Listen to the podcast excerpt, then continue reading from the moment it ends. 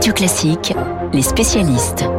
Les spécialistes sur Radio Classique, Renaud Gérard, grand reporter au Figaro, et François Geffrier. Renaud, euh, nous prenons avec vous la direction de Nouméa et de la Nouvelle-Calédonie. L'archipel reste euh, du côté français. Renaud, quel impact dans les relations internationales va avoir le maintien de la souveraineté française sur la Nouvelle-Calédonie? Bah, D'abord, Renaud, militairement, la Grande Terre et les quatre îles de la Loyauté représentent une armada d'immenses porte-avions au nord-est de l'Australie.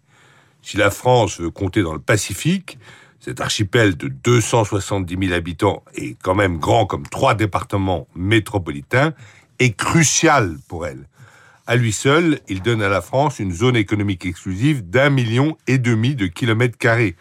En Nouvelle-Calédonie, la marine française participe à la lutte contre la pollution et à la police des pêches en coordination avec les autres nations du Pacifique Sud elle sauvegarde aussi le plus long ensemble corallien continu du monde, 1600 km, inscrit au patrimoine mondial de l'UNESCO. Alors j'imagine que ce référendum n'a pas dû plaire à, tout le monde, Renaud. Ah, évidemment, euh, les indépendantistes kanaks avaient déjà perdu les deux premiers référendums. Comme ils pensaient qu'ils allaient perdre ce dernier et troisième référendum prévu par les accords de Nouéa, vous vous souvenez, qui avait été négocié par Michel Rocard, ils ont préféré le boycotter. Ils n'ont pas été beaux joueurs, ils vont sûrement s'agiter auprès du comité de décolonisation de l'ONU. Mais c'est surtout la Chine qui, euh, sans le dire, à mon avis, est déçue. S'il y avait eu indépendance, elle aurait pu s'installer dans l'archipel en achetant à prix d'or les nouveaux gouvernants et ainsi planter une épine dans le pied dans le nouveau partenariat stratégique du Pacifique, AUKUS, c'est-à-dire entre l'Australie, l'Angleterre et l'Amérique. Et ces trois puissances, elles, vont se, se réjouir du maintien français dans le Pacifique? C'est vrai que conjoncturellement, les relations entre la France et l'Australie sont mauvaises. Depuis que Canberra, euh, vous vous souvenez, a négocié dans le dos des Français la fourniture de sous-marins alors qu'elle avait euh, signé un contrat ferme avec Naval Group. Mais cette perte de confiance est à mon avis temporaire. Elle finira quand Scott Morrison, euh, l'actuel euh, Premier ministre australien, ne le sera plus. Structurellement, il faut voir que les liens de fraternité entre ces deux grandes démocraties, la française et l'australienne, vont demeurer dans le long terme car elles ont ensemble un passé glorieux et surtout la même vision du monde. Les anglo-saxons préfèrent grandement le maintien français à une possible intrusion chinoise. Le nom à l'indépendance a recueilli 96,5% des suffrages, mais il faut rappeler que le taux de participation n'était que de 44%. Euh, Merci Renaud. On passe à, à l'économie avec ce chiffre de 93 millions d'euros. François, 93 millions d'euros, c'est ce que la plateforme Airbnb euh, a versé cette année aux communes françaises en taxes de séjour, montant en nette augmentation. Comment l'expliquez-vous? Oui, 2021 plus fort que 2019 où c'était 58 millions. En effet, tout le monde ne l'aurait pas parié. Il y a deux raisons avancées par le patron d'Airbnb en France lui-même, Emmanuel Maril, dans Le Parisien ce matin. Une augmentation du nombre de nuitées, mais aussi du pourcentage de taxes de séjour votées par les communes. Il y a donc cette double réalité. Les Français ont visité la France, ils ont voyagé dans leur propre pays, et fait de la crise sanitaire, frontières fermées, mais l'envie de bouger quand même.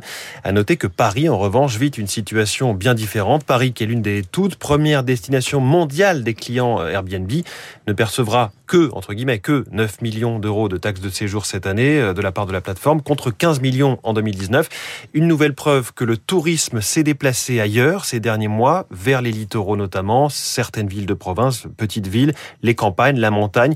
Nouvelle preuve aussi que la clientèle internationale n'est pas revenue. C'est elle qui fait le plus cruellement défaut aux hôteliers parisiens et aux grands magasins de la capitale. Ça se retrouve aussi dans les données que publie Airbnb ce matin. L'autre conséquence, on l'a donc euh, expliqué, c'est une augmentation dans certaines communes de la taxe de séjour. Parfois, les départements aussi y vont de leur petit euh, prélèvement. Alors, en communiquant elle-même sur les, sur les montants rapportés aux finances publiques, est-ce qu'on peut, est-ce qu'on peut dire qu'Airbnb joue les bons élèves? Bien sûr. D'ailleurs, euh, elle publie pas seulement euh, pour la France et pour Paris. Il y a tout un palmarès. Marseille, 1,9 million.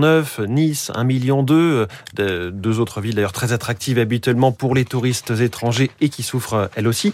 Mais Airbnb insiste aussi sur de bien plus petites communes. Le Crotoy, par exemple. Les connaisseurs de la baie de Somme l'ont très bien en tête.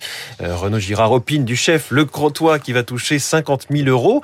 50 000 euros pour une commune de 2000 habitants, ça commence à faire un petit pactole. C'est une façon aussi pour Airbnb de rappeler implicitement qu'il fait ce qu'on lui demande en prélevant directement cette taxe de séjour auprès des, des hôtes Airbnb. Hein. Les hôtes, c'est ainsi que la plateforme nomme euh, ces utilisateurs qui mettent euh, leur maison ou leur appartement en location. Façon aussi de laisser entendre qu'Airbnb paye des impôts. Alors c'est une taxe de séjour. Airbnb ne fait que la prélever pour le compte des communes, mais euh, il y a eu euh, de, cette polémique récurrente chaque année sur le montant supposément trop faible de ce que paye Airbnb en termes d'impôts sur les sociétés, c'est-à-dire sur les, les, bénéfices faits en France, montant jugé trop faible. Cela a contribué à son échelle à nourrir le débat sur la taxation des géants du numérique, la taxe GAFA. La France avait fait la sienne, d'autres pays d'Europe. Puis il y a eu cet accord OCDE, le G20, etc. Aujourd'hui, l'OCDE a toutes les difficultés du monde à le traduire cet accord politique en mécanisme technique pour Airbnb, c'est aussi euh, une façon de, montrer qu'elle contribue au territoire, cette plateforme. Elle a d'ailleurs beaucoup axé sa stratégie vers le local. Airbnb a développé des partenariats avec des zones rurales et même tout récemment débloqué des fonds pour rénover des éléments du patrimoine, des châteaux, des moulins, des vieilles et de belles demeures. Pas les stars du patrimoine euh, très connus, ça, elles vont pas rénover Volvicomte ou, ou le château de Fontainebleau mais c'est une façon de, dire nous aussi on contribue. C'est toujours une, une stratégie suivie par ces géants américains et ça existait déjà en son temps avec Coca-Cola ou avec McDo qui disent on est français, on est local dans les pays où on vend nos produits, et eh ben on, on produit aussi, on crée de l'emploi, et c'est aussi quelque part ça contribue à cette stratégie d'Airbnb aujourd'hui en France. Merci François. La Nouvelle-Calédonie et Airbnb au menu des spécialistes François Geffrier, Renaud Gérard. Tiens, petite devinette, qui était, qui a été le propriétaire du manuscrit original de la Marseillaise signée Roger de Lille, qui l'a acheté il y a 40 ans jour pour jour. C'est un artiste. Euh, un chanteur peut-être. Un chanteur, on s'approche. Mais oui, mon petit gars, il dit ça. Serge Gainsbourg. Serge Gainsbourg, la Marseillaise et Gainsbourg. Le thème du journal imprévisible de Marc Bourreau. Marc, dans deux petites minutes.